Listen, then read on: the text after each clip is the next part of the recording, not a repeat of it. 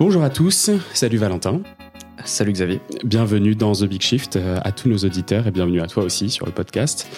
Euh, j'ai eu pas mal de petits messages me disant que euh, quand on écoutait The Big Shift, c'était cool, on commençait à bien comprendre. En revanche, parfois, ça manquait un petit peu d'action. ça manquait de comment est-ce qu'on passe de j'ai compris à j'agis. Euh, bah, ça va être un peu l'objectif aujourd'hui et euh, c'est un épisode euh, un peu particulier et je dis ça toutes les semaines parce qu'en ce moment tous les épisodes sont un peu particuliers. Mais aujourd'hui on enregistre dans le cadre de, du podcaston. Qu'est-ce que c'est le podcaston? En fait on est un groupe de presque 300 de presque 300 podcasteurs qui nous sommes réunis pour créer une sorte de Z-event ou de téléthon du podcast. Et donc on fait tous passer une association qu'on va mettre en avant sur notre podcast. Alors évidemment vous me connaissez j'ai pas mis n'importe qui en avant et donc en fait, c'est une association qui s'appelle Colibri. Euh, alors c'est un grand mouvement dans lequel il y a énormément de, branches différentes. Euh, on en parlait avec Valentin, parfois c'est un peu compliqué à comprendre. Mais voilà, donc c'est euh, une association qui vous aide à passer de la partie j'ai compris à la partie j'agis de façon individuelle, de façon collective. Et donc, je suis hyper heureux de, mettre en avant le travail que, vous faites euh, aujourd'hui sur le podcast. Euh, et, vous pouvez retrouver ça donc sur le site du Podcaston, sur les sites de Podcast Magazine.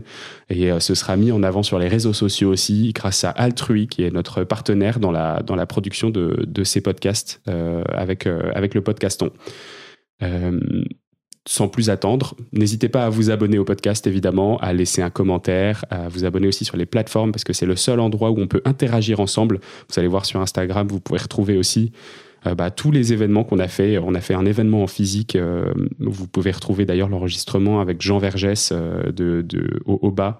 C'était la semaine dernière. C'était excellent. J'espère que vous serez là au prochain. Et maintenant, on peut démarrer cet épisode. Salut Valentin, comment ça va?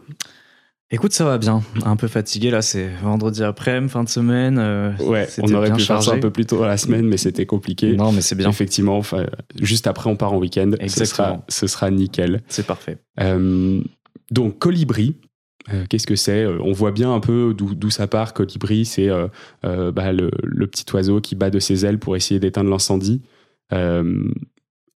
Est-ce que c'est genre cette petite, euh, cette petite touche qui permet donc à chacun de faire sa petite part pour, euh, le, pour le, changement de, tous euh, Est-ce que tu peux présenter un peu ce que vous faites et toi ce que tu fais au sein de l'association? Yes. Alors d'abord donc le colibri. On va partir de là. En fait, pourquoi on s'appelle colibri Donc pour la légende du colibri, donc il y a un incendie dans la, dans la forêt et puis euh, tous les animaux fuient sauf euh, le colibri qui porte une petite goutte d'eau dans sa bouche pour éteindre l'incendie. Et les autres animaux le questionnent pour dire mais pourquoi tu fais ça? Euh, Ça sert à rien. Il fait bah au moins j'ai fait ma part. souvent ça a été compris comme un comme un, une invitation à, à l'action individuelle et à rester centré sur soi alors que bah, c'est vrai que nous, on imagine que le colibri, en fait, il va, son message, il va, il essaimer, il va attirer d'autres consciences à lui, il va, il va euh, attirer tout plein d'autres colibris qui vont un jour, euh, du coup, tous ensemble, par toutes les gouttes d'eau qu'ils font, euh, éteindre la forêt par l'action collective, quoi. Mais nous, ce qu'on a, pourquoi on s'appelle colibri, c'est par rapport à cette fable, parce que on sait que les récits, les imaginaires, l'utopie, elle a un fort pouvoir mobilisateur, en fait. donc ça, c'est, c'est un petit début pour présenter d'où on vient.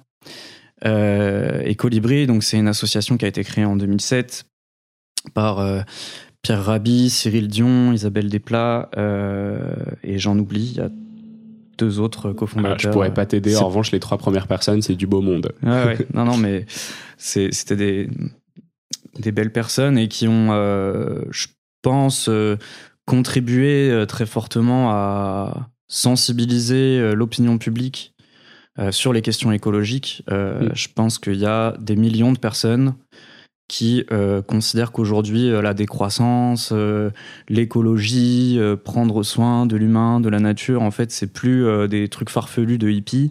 grâce à, Pierre Rabhi, à Cyril Dion, aux messages qu'ils ont pu faire passer. Et c'est marrant parce que vraiment chacun avec son propre rôle, son propre canal.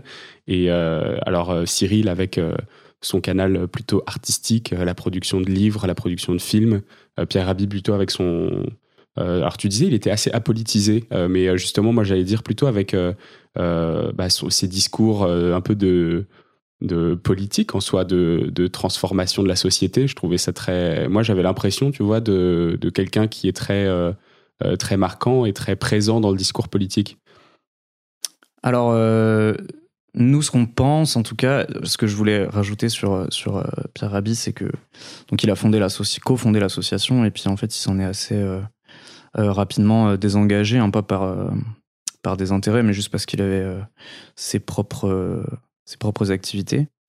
Et nous, on a suivi notre chemin aussi. Et ce que je voulais dire, c'est que souvent, en fait, son message a été compris comme un politique, alors que parler finalement de sobriété, euh, parler euh, d'éveil des consciences, euh, de respect du vivant, en fait, c'est des choses profondément politiques. Oui, complètement. Et je pense que ce que nous, on a envie d'incarner Colibri, c'est de ça a toujours été ce passage à l'action entre l'idée d'un récit euh, et d'une sensibilisation à euh, maintenant qu'est-ce qu'on fait quoi. Euh, donc c'est ça notre raison d'être en fait, c'est de susciter et sensibiliser les personnes pour leur permettre à la fois individuellement et collectivement de se mettre en action pour une, une société plus écologique, plus solidaire, qui soit radicalement différente de celle dans laquelle on vit aujourd'hui. Donc ce message-là, il est extrêmement politique pour le coup. Oui, c'est sûr. Et c'est un, un, des sujets qu'on avait évoqué avec Marine Tondelier quand elle est venue sur le podcast, donc qui est la numéro un de EELV, euh, donc qui est quand même euh, écologie politique euh, assez fort. Elle dit en fait, on n'a pas. On, nous a toujours dit que les écologistes n'avaient pas forcément vocation à se positionner sur des sujets de société autres que ceux de l'écologie. Alors qu'en fait, aujourd'hui, on sait que l'écologie, c'est complètement transversal, que ça doit être imprimé dans vraiment chacune des sphères de, de la décision politique.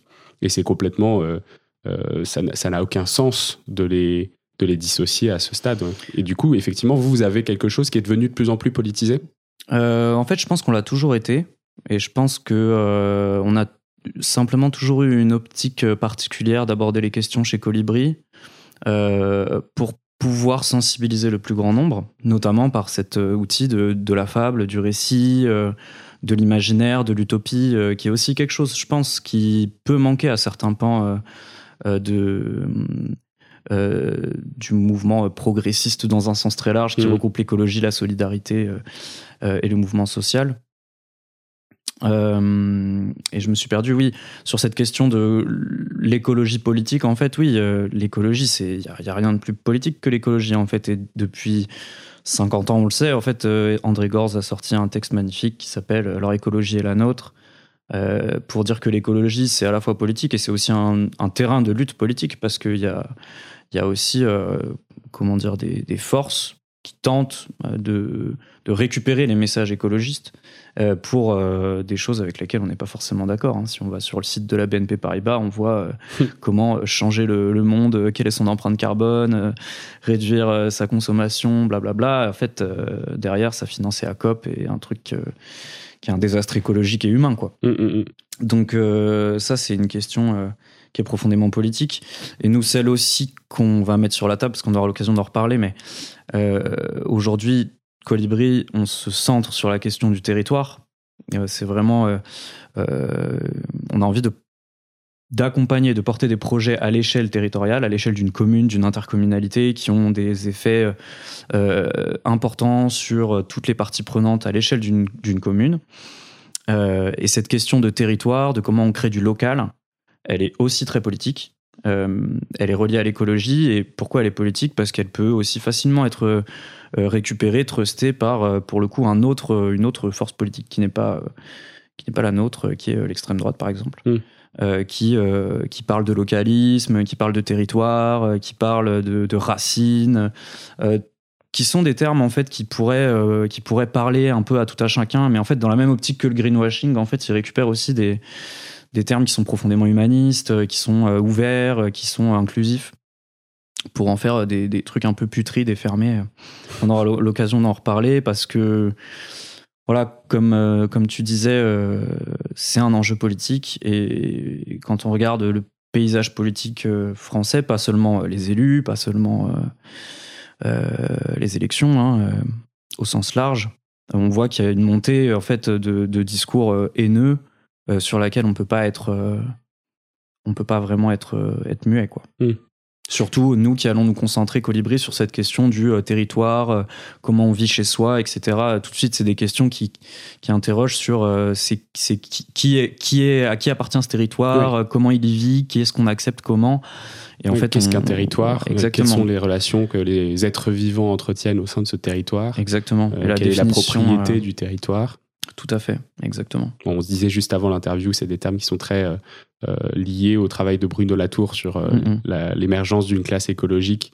D'ailleurs, si c'est un livre, un mémo que vous n'avez pas lu, je, vous le conseille grandement. Alors, c'est un, un, philosophe, Bruno Latour, donc parfois c'est peut-être un petit peu difficile à appréhender, mais c'est un mémo qui vaut vraiment la peine d'être d'être lu pour comprendre la difficulté qu'a eu la classe écologique politique à s'imposer et à créer une sorte d'hégémonie culturelle euh, qui permette à chacun de s'identifier en tant qu'écologiste euh, au-delà d'une euh, de classe socio de classe socio-économique classique gauche droite mm-hmm. et, c'est très très intéressant je trouve sur ce parallèle avec ces territoires là ouais ouais. Et je pense tu vois un autre auteur qui, qui, est un peu dans la même veine hein, mais plus ancien. Gramsci il parlait de de, culture, en fait, de, de, comment on impose aussi des thèmes euh, et on ancre des thèmes dans le débat, dans les imaginaires collectifs. Je pense que Colibri a largement contribué à faire ça aussi, d'instiller euh, euh, chez les gens l'idée que bah, la décroissance, mm. c'est cool. que, que prendre conscience des enjeux écologiques, c'est pas effrayant. En fait, ça ouvre tout un tas d'imaginaires qui sont hyper positifs aussi. Et ça, ça a été beaucoup le travail de Cyril peut-être dans l'association, puisque son, il, est, très connu pour euh, travailler sur les niveaux récits, sur ce qui est désirable, sur les futurs souhaitables, euh, au travers de ses films, au travers de ses, euh, de, ses livres aussi. Qu'est-ce qu'il a apporté là-dedans? Bah complètement, il a, il, a, il a beaucoup contribué à ça. Pierre Rabier aussi, hein, en, en, ayant toujours en fait l'envie de, de proposer quelque chose qui ne se substitue pas, mais qui qui complète euh, certaines autres analyses politiques qui sont celles des luttes, euh, qui sont celles de l'affrontement, de la confrontation, de proposer aussi un imaginaire de OK, qu'est-ce qu'on construit à côté, mm. qu'est-ce qu'on construit euh, contre, qu'est-ce qu'on construit avec les élus, les acteurs, les habitants, et donc des nouvelles manières d'habiter, des nouvelles manières de cultiver la terre, des nouvelles manières d'interagir les uns avec les autres. Euh, des nouvelles manières de consommer et produire de l'énergie, en fait, toutes ces questions-là, de, montrer des solutions en fait concrètes et des, des hum, disons, des utopies déjà là, euh, qui, suscitent aussi l'action, quoi. Euh, et encore une fois, ça, ça, ça, se complète plus que ça se substitue à, d'autres types de récits qui sont ceux, bah, des, moi, c'est quelque chose qui me tient à cœur aussi. Mm. Et qui tient à cœur à Colibri, d'instiller aussi l'idée qu'on est dans, une, dans un mouvement commun de, euh, du progrès humain, de, euh, de la solidarité et de l'écologie. Bon alors, très intéressant, j'adore hein, cette conversation. On me reproche parfois de ne pas être assez concret. Ouais. Bon, alors rentrons dans le concret. Yes. Et puis en plus, c'est un peu l'objectif de cet épisode du podcaston, c'est de comprendre un peu ce que vous faites et puis d'essayer de motiver des, personnes à, à, s'intégrer aussi à votre association. Qu'est-ce qu'il y a dans le mouvement Colibri euh, Comment est-ce que c'est réparti Sur quoi est-ce que vous travaillez de façon concrète euh, Est-ce que tu peux m'expliquer tout ça? Yes. et euh, eh ben, le mouvement Colibri, donc on a énormément d'activités, comme tu l'as dit, mais globalement, on peut les, on peut les résumer dans le sens de sensibiliser, on produit des films, on produit des écrits, on produit des vidéos, on produit un magazine qui s'appelle 90 degrés. Euh, voilà. Donc là, c'est une euh, partie plutôt média. Euh, voilà. Plutôt, ok, donc grand public. Exactement. Quand tu dis vous produisez des films, c'est effectivement les films en partenariat avec Cyril Dion. Typiquement, donc, typiquement demain. mais on a coproduit par exemple des ouvrages aussi. On a une collaboration avec Actes Sud. Ok. avec lesquels on édite un livre par an. Euh, on a. Euh, tu sais quel est le dernier livre qui a été. Euh, ok.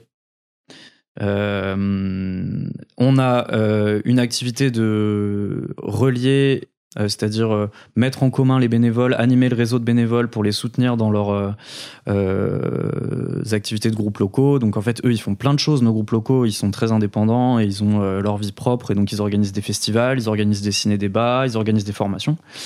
Euh, ils organisent des journées de sensibilisation. Enfin voilà, ils sont impliqués dans les AMAP, ils sont impliqués dans des assos, ils font des maraudes. Voilà, ils font, font plein, de, plein de choses comme ça.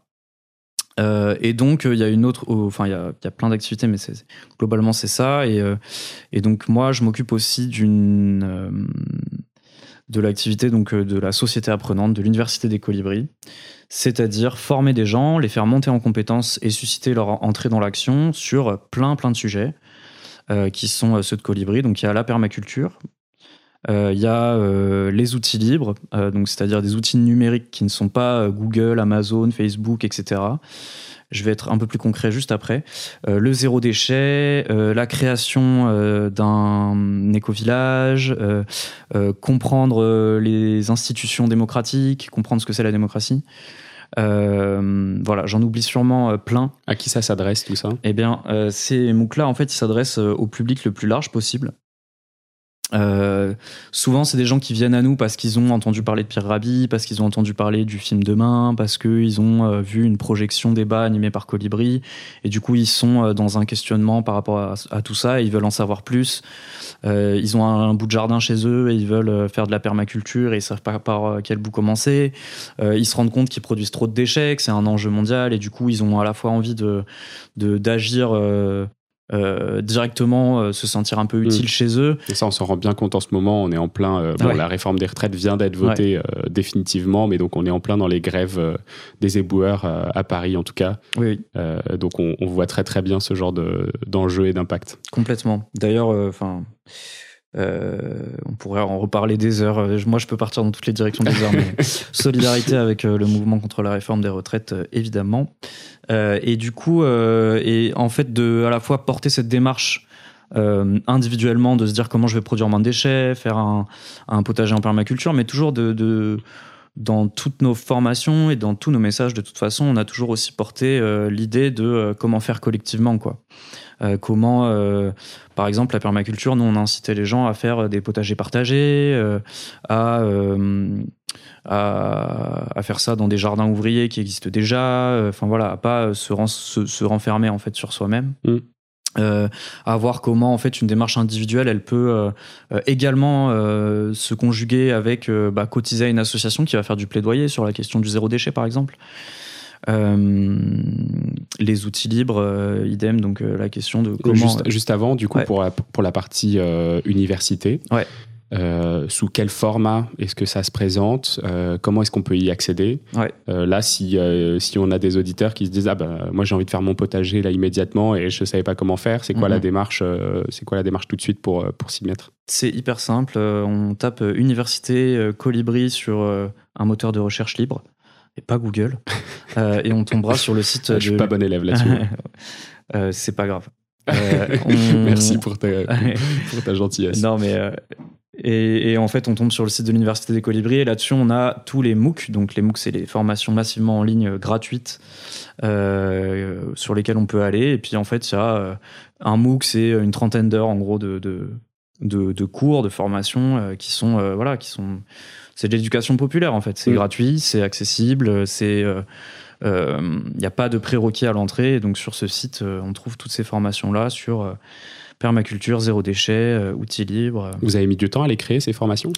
Bah ouais, ouais c'est beaucoup de travail. Euh, je ne suis pas du tout le premier à, à ce poste. Beaucoup qui m'ont précédé. Euh, et qui euh, depuis, euh, je crois que l'université, elle existe depuis 2012, hein, si je dis pas de bêtises. Donc c'est une longue histoire et c'est ouais beaucoup beaucoup de travail. Le, mouvement Colibri c'est depuis 2007 et l'université depuis 2012. Exact. Et hum, et quand je dis que, que c'est beaucoup de travail, c'est aussi beaucoup de travail parce que encore une fois, en fait, les questions de sobriété, de passage à l'action sur des sujets écologiques, de permaculture, en fait, on en 2007-2010, euh, on, est un peu, euh, on est un peu seul à les porter, alors qu'aujourd'hui, euh, c'est des sujets très consensuels. Quoi. Enfin voilà, après, enfin, à nuancer, parce qu'il y a aussi d'autres gens qui portent un message décroissant depuis longtemps. Mais je pense qu'on a beaucoup contribué à vulgariser des formations sur voilà, la permaculture, sur comment entrer dans l'action. quoi.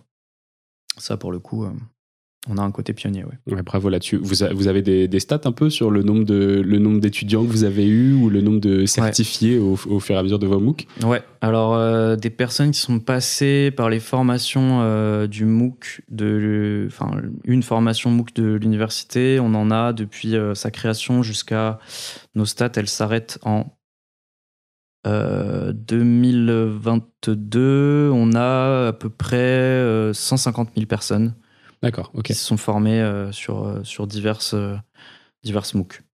Alors donc on a les MOOC. c'est essentiellement quoi Je sais pas si c'est Ouais. si vous avez eu des liens avec ces gens-là, mais c'est quoi C'est des reconversions pro C'est plutôt des gens qui se disent euh, vas-y dans mon ton perso, j'ai envie de me former sur ce sujet? Ouais, on a vraiment de tous les publics pour le coup qui sont venus.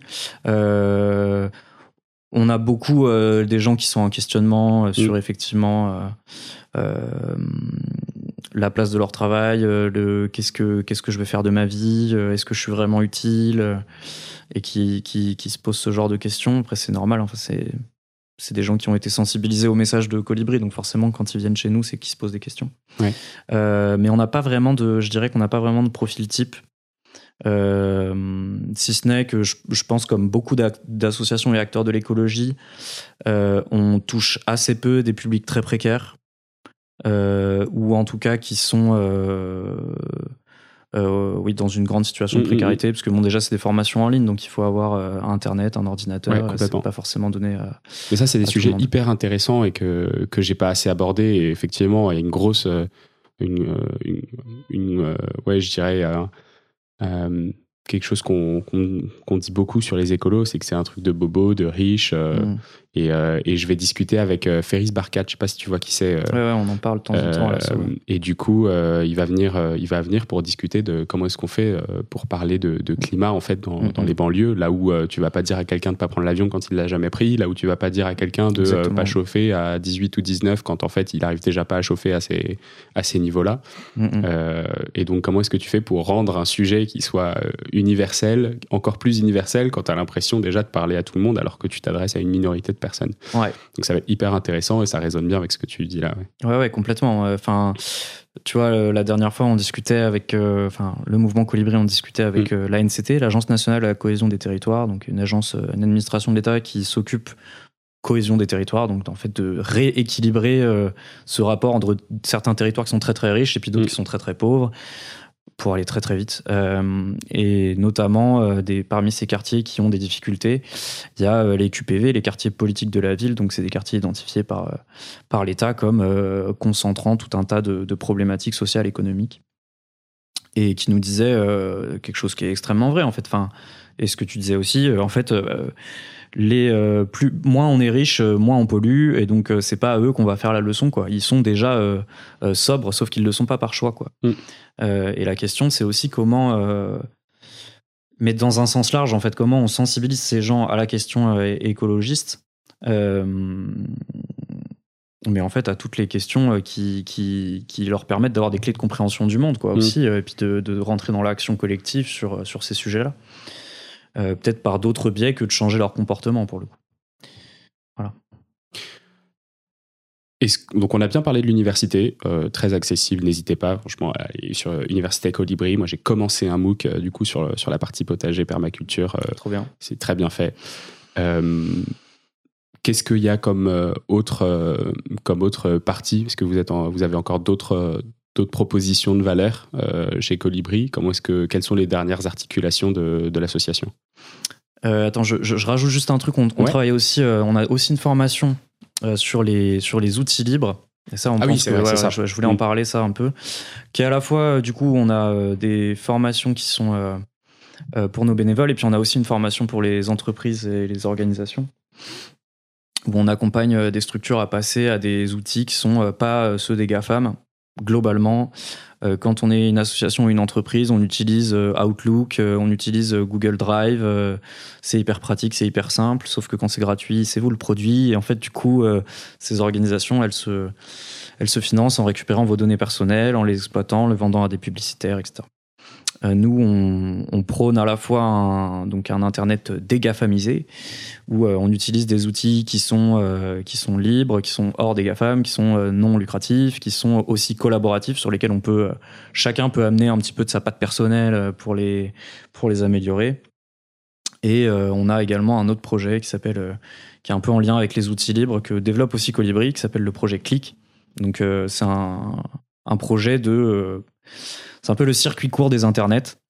L'idée, c'est au lieu d'avoir des, des, énormes centres de serveurs qui vont consommer énormément d'énergie euh, pour les refroidir. En fait, euh, chacun peut avoir un petit internet local et un petit serveur local qui va héberger des données euh, et qui, mis en chaîne avec d'autres hébergeurs, va pouvoir créer un réseau. On avait déjà ça avant les serveurs NAS. Il y a, y a, un peu de ça et l'idée c'est que en fait un serveur il peut tourner sur une vieille machine, sur un vieux truc mm. et donc il y a aussi une question du réemploi qui est un vrai problème avec le numérique aujourd'hui. On produit énormément de déchets numériques et en fait, on pourrait réemployer des vieilles machines pour faire euh, tourner des serveurs. Euh, euh, à on, moindre, on, utilise un Ethernet décentralisé dans ce cas. C'est comment on utilise quoi? On, arrive à se, se, poser sur des sur des blockchains ou des.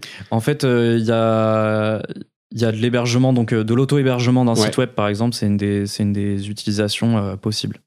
donc, tu es quand même relié à l'Internet mondial, mais ton site Internet, il est hébergé chez toi. et puis, euh, il y a des sauvegardes sur d'autres unités du clic. Euh, voilà. Après, je suis pas un spécialiste de la question. Non, mais c'est hyper intéressant. Et moi, d'ailleurs, euh, on, me dit souvent, je, suis contacté sur LinkedIn toutes les semaines par des boîtes qui ont des NFT écolo ou des, des blockchain écolo ou ce genre de choses pour passer sur le podcast et euh, très difficile pour moi de, de savoir. Euh, bon, la plupart du temps, faut, faut, pas déconner, c'est du greenwashing. En mhm. revanche, il y a peut-être des applications qui sont des applications qui vont dans le bon sens et j'aimerais bien les découvrir et j'aimerais bien pouvoir en parler. Et pour le moment, c'est quand même pas, eh pas ben, hyper évident. Écoute, euh, on pourra te brancher avec. à la suite avec le jeu de mots. ouais. Hey, j'avais même pas, j'avais même pas euh, volontairement fait celui-là. Non, non, on pourra te brancher avec euh, donc euh, un des, un de nos geeks de Colibri, donc qui travaille sur le développement de ces outils libres et qui pourra te parler de tous les logiciels et de toutes les applications qu'on a développées nous déjà, ou alors sur lesquelles on, on est des promoteurs en fait. Donc il y a YesWiki par exemple, donc la, la, technologie wiki en fait c'est qui est celle de Wikipédia.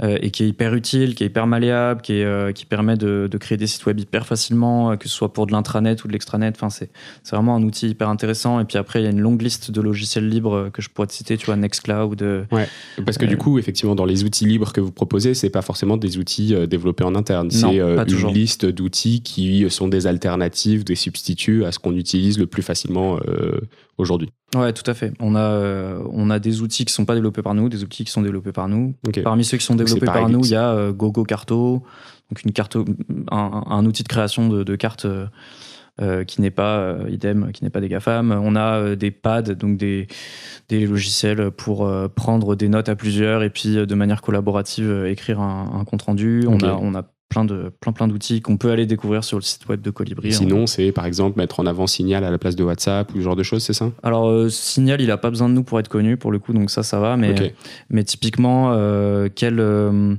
quel mail tu peux utiliser, quel quel moteur de recherche, Ecosia, Lilo plutôt que Google, ce genre de choses tout à fait. Euh, mais aussi, euh, enfin beaucoup, je pense au stockage des données. Tu vois, pour les entreprises, euh, tu peux facilement utiliser Microsoft Drive, tu peux facilement utiliser Google Drive, et en fait, il y a des outils libres qui existent, qui sont alternatifs et qui marchent très bien. Quoi.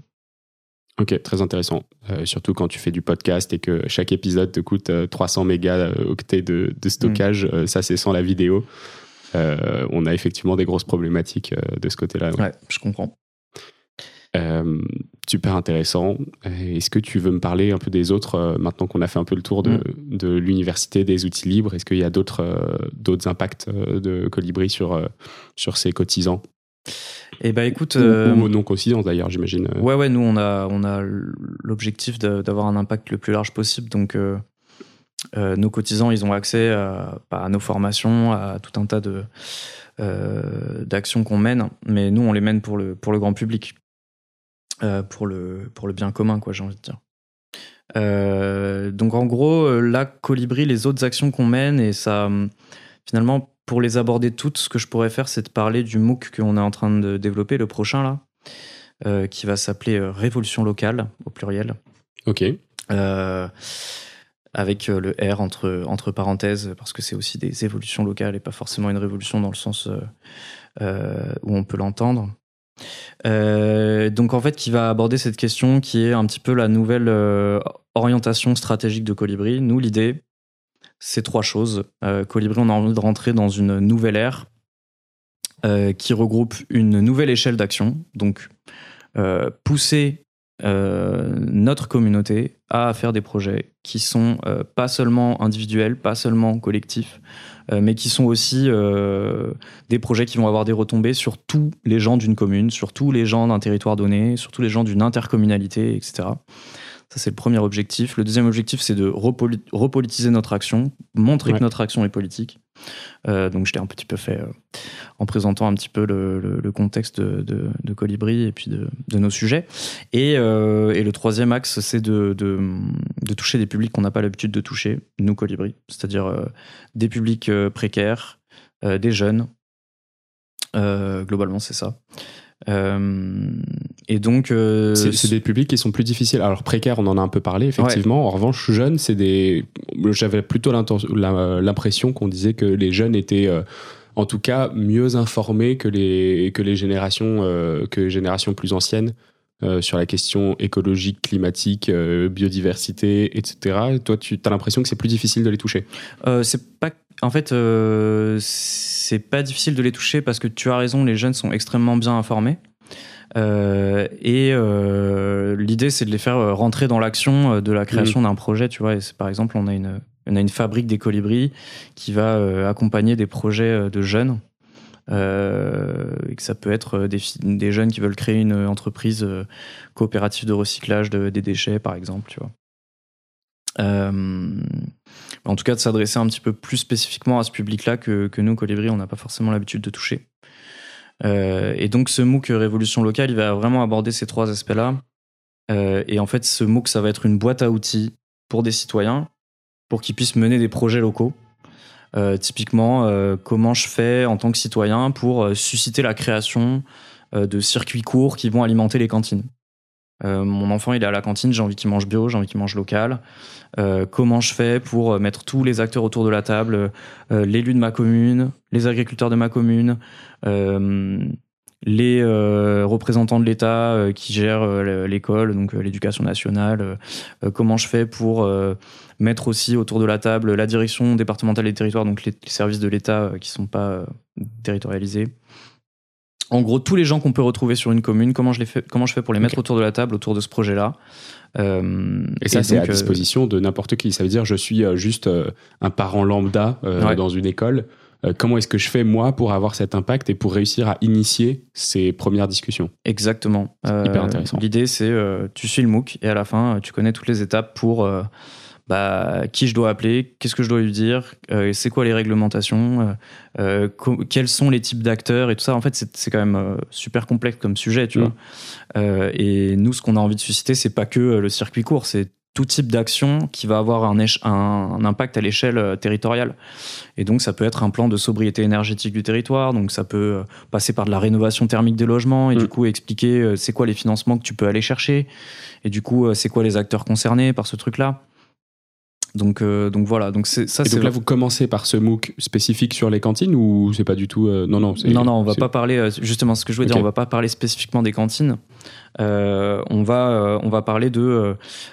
On, on, va pas détailler. On va pas peut-être pas rentrer dans ce niveau de détail. ce qu'on va expliquer, c'est toutes les manières d'agir qui peut exister pour avoir un impact sur tout son territoire et déblayer un petit peu chaque sujet, quoi.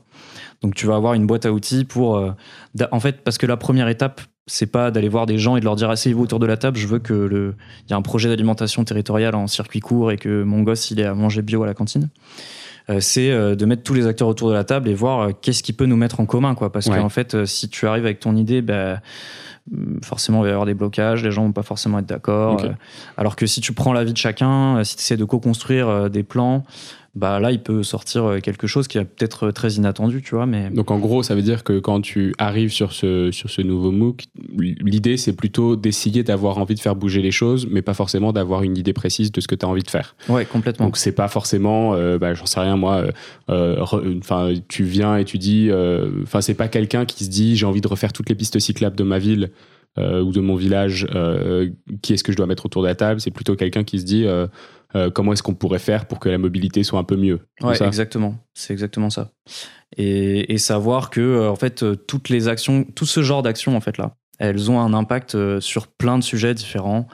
La sobriété énergétique, bah, tu as un impact sur la planète, mais tu as aussi un impact sur les finances publiques, tu as un impact sur la facture des citoyens aussi. Ça, c'est bah, François Ruffin qui, en parlait à un moment. il disait exactement ça dans le texte. Quoi, la, la, rénovation thermique des bâtiments, tout le monde y gagne. Parce que la planète y gagne, les citoyens y gagnent, la commune y gagne, les entreprises du territoire, elles y gagnent aussi. La balance euh, commerciale aussi pour l'import énergétique. Exactement. Enfin, en fait, c'est vraiment une, euh, une, opération qui est gagnante sur tous les tableaux. Et, euh, et typiquement, c'est un projet qui a une répercussion sur le territoire tout entier. Et donc ça, c'est le, le, genre d'action qu'on a envie de susciter. Et donc, ça se passe en deux temps. Ça se passe dans le premier temps de dire, OK, comment on co-construit ce genre de projet? Euh, et ensuite, c'est quoi les, enfin, les projets types qui peuvent en sortir quoi? Donc le plan d'alimentation territoriale, c'en est un. Euh, le plan de sobriété énergétique, ça peut en être un autre. Le plan de mobilité, c'est une grande question aussi dans les territoires ruraux, mais aussi dans les zones périurbaines. Euh, mm. on parlait des QPV tout à l'heure, qui sont aussi des zones enclavées. Hein. On voit sur les les, futurs plans du Grand Paris sur les transports en commun, tu as des zones qui sont. Enfin, tu comprends pas trop comment c'est construit par rapport à, ces zones-là. Euh, donc voilà, c'est comment tu vas euh, te donner donc les, clés pour euh, co-construire ce genre de projet et ensuite t'expliquer genre dans en fonction de l'orientation que ça prend donc mobilité alimentation énergie c'est quoi les grandes c'est quoi les grandes orientations que tu dois suivre pour pour mener à bien ce, ce projet là quoi. Mmh. donc c'est vraiment voilà l'idée c'est vraiment d'avoir une boîte à outils pour ça. C'est l'objectif final. Et donc ça passe aussi par une phase de euh, comprendre son territoire, parce que aussi il y a des gens qui, il y a des gens, tout le monde, hein, toi, moi aussi, hein, y compris. Euh, je pense qu'on traverse les espaces dans lesquels on vit sans vraiment les comprendre aussi. Hein, euh.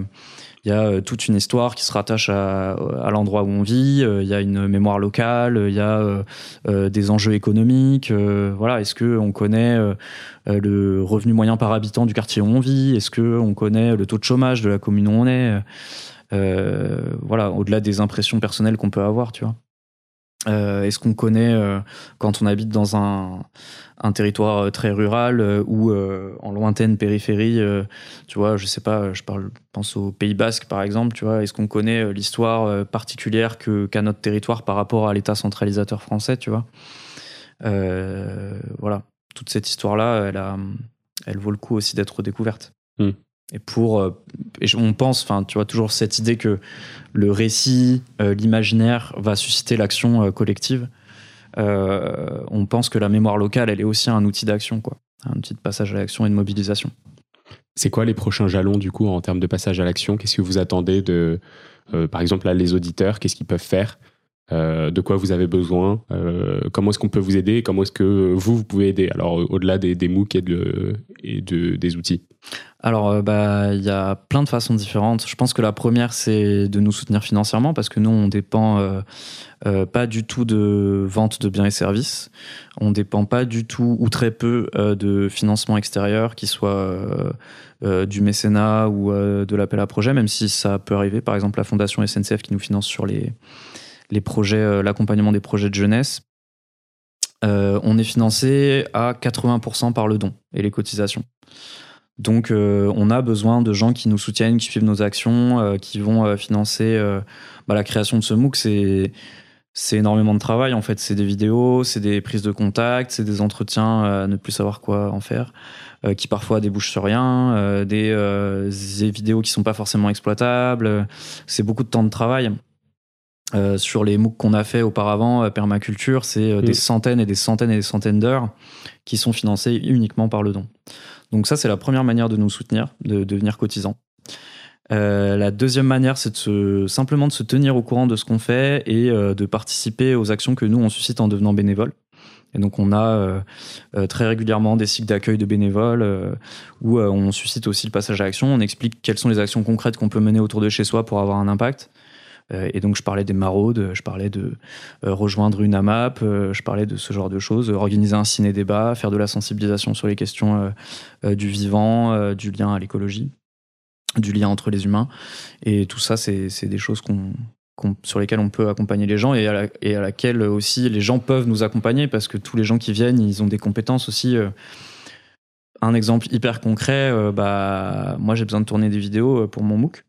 Donc euh, c'est un cours en ligne massif, mais c'est quand même bien d'avoir de la vidéo de vrais gens qui expliquent. Euh, face caméra euh, des sujets très techniques, typiquement les circuits courts, les projets d'alimentation territoriaux, bah moi je vais chercher des gens qui me parlent de ça en connaissant cet outil-là, sachant genre qu'est-ce qui a marché, qu'est-ce qui a pas marché, c'est quoi les écueils à éviter, c'est quoi la réalité de cet outil aujourd'hui en France, est-ce qu'il y a beaucoup de plans d'alimentation territoriaux? Et bah moi j'ai besoin de gens pour tourner ces vidéos-là et on a une bénévole qui se propose de faire ça. Alors pas sur toutes les vidéos, hein, son temps est limité, mais typiquement si euh, quelqu'un a, cette compétence-là et, euh, et, du temps, on est hyper preneur. Euh, voilà, si, tu cherches sur le son, on pourra peut-être trouver un truc à faire ensemble. Excellent. ça ne tombe pas dans l'oreille d'un sourd. J'imagine. voilà. Donc ça, c'est une autre manière de nous soutenir, se, se tenir au courant de ce qu'on fait par l'abonnement à notre newsletter et, et du coup, pourquoi pas devenir bénévole Colibri ou cotisant Colibri. Trop bien. Eh ben, écoute, merci beaucoup. Euh, j'espère que cet épisode, euh, en partenariat avec le podcaston, euh, c'est un épisode un tout petit peu plus promotionnel, même si de toute façon, vous vous doutez bien que c'est, on fait pas du promotionnel pour faire du promotionnel. Je, pense vraiment que vous pouvez retirer énormément de, de, ce que peut apporter Colibri et de ce que nous a raconté Valentin. donc voilà, j'espère que cet épisode vous a plu. Et en attendant, euh, moi je te dis à très bientôt Valentin, peut-être euh, pour faire du son euh, sur un prochain book ensemble. Eh ben, avec grand plaisir. Merci beaucoup pour ton invitation et, et à une prochaine fois. Ouais, salut. C'est la fin de cet épisode de The Big Shift. J'espère qu'il vous a plu et que vous en avez retiré quelque chose pour votre vie quotidienne. C'est ça le plus important. C'est beaucoup plus simple de parler du sujet sensible de l'environnement quand ses amis ou sa famille sont vraiment informés. Alors partagez le plus possible The Big Shift, ça aidera tout le monde. Et si vous avez des questions, des sujets que vous souhaitez qu'on aborde, des invités que vous voulez entendre, ou tout simplement que vous voulez qu'on discute de cet épisode, envoyez-moi un message sur LinkedIn. The Big Shift est produit par Echoes Studio. Si vous avez un projet audio, contactez-nous sur www.echoes.studio. Merci d'avoir écouté jusqu'au bout. Je vous retrouve très bientôt pour un nouvel épisode.